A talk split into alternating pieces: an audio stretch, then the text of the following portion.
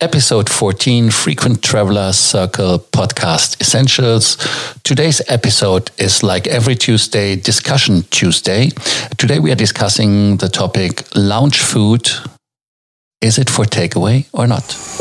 Welcome to the Frequent Traveler Circle podcast. Always travel better. Put your seat into an upright position and fasten your seatbelt as your pilots Lars and Johannes are going to fly you through the world of miles, points, and status. If you have any questions relating to your travel needs, credit cards, flights, bookings, or hotel stays, whatever it is, do not hesitate to contact us via WhatsApp or Telegram or any other way. Facebook, for example. You can always also choose our free consultancy in the show notes. You find the link, and we will take 50 minutes to help you and bring you back on track.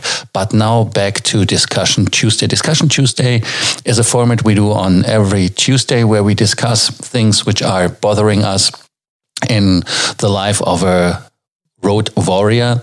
And I have stayed in the club lounge or executive lounge in the Hilton Berlin Gendarmenmarkt. And there I saw, yeah, I saw things which were, let's call it disturbing. Yes, they were disturbing. As I was um, at the buffet waiting for the food, more or less, um, I was sitting I was sitting away, so I was not standing there like uh, in the zoo and waiting that they are feeding the animals.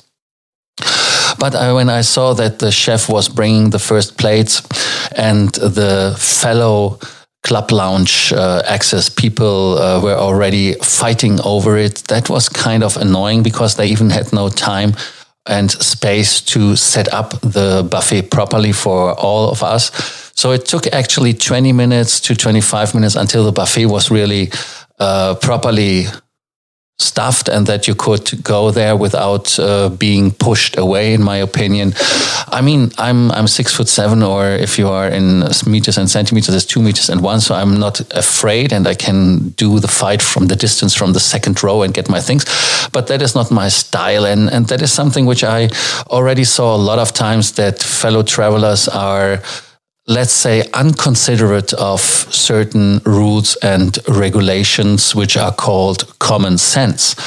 And um, so I gave up on that and I just think, oh my God. But now I saw something which was kind of disturbing. Like I said, people were putting food on their plates and were leaving the lounge. And they were leaving the lounge so fast that the lounge staff even couldn't run after them to say, hey, don't take the food out. I mean, I myself, I take uh, bottled water, sparkling, mostly out of the lounge, as I do not drink the still water, which is provided in the rooms. So that is something I'm guilty of, and I don't think it's so. Yeah, call it offensive or a crime. But when it comes to food in that manner, you can disagree somehow. Uh, in my opinion, I think hey, do whatever you like, do whatever you want. But a uh, fellow traveler, he was really annoyed about that and saying, hey, that is something that is uh, not acceptable.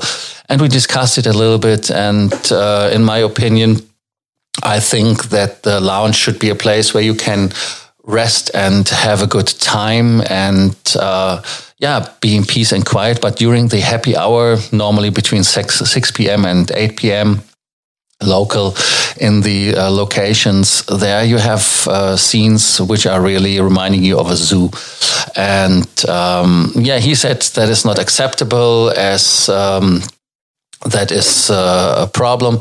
And one hotel F&B director told me, yeah, the lounge is not there to feed you. The lounge is there to yeah, make you hungry and then that you eat in the outlet. But let's be honest, I do not like to eat in the outlet when I'm alone because when you're sitting there in a restaurant on a table alone waiting for your food, it looks like a, a, date where you have not been picked up. And in the lounge, more or less, you have people who are like you, road warriors, and they know more or less that you are just alone because of your job.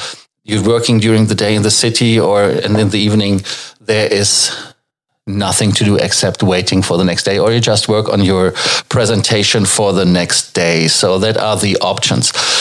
Another thing somebody told me was that uh, the reason why you are not allowed to take food out of the lounge is that you are um, diff- it's differently taxed. And uh, when you eat the food, it's considered uh, that you are in the lounge. You eat a food that is considered the um, lower VAT they have to pay, and if you take it out, they have to pay the full VAT. So that can be a reason as well that they are not allowing us to take the food out. But again, like every time, Discussion Tuesday is a day where we want to know what you think about the topics. Write down uh, your opinion in the comment section or send us messages. Like I said, we would be happy to discuss with you that topic further. Thank you so much for listening the Frequent Traveler Circle podcast essentials. Don't forget to subscribe to our channel that you do not yeah, that you do not miss any episode from our podcast and that you're always up to date with the latest travel news. Thank you for listening and see you next episode tomorrow, maybe a little later because I'm traveling from Europe to Asia. Thank you for listening to our podcast, Frequent Traveler Circle. Always travel better and boost your miles, points, and status. Book your free consulting session now at www.ftcircle.com now.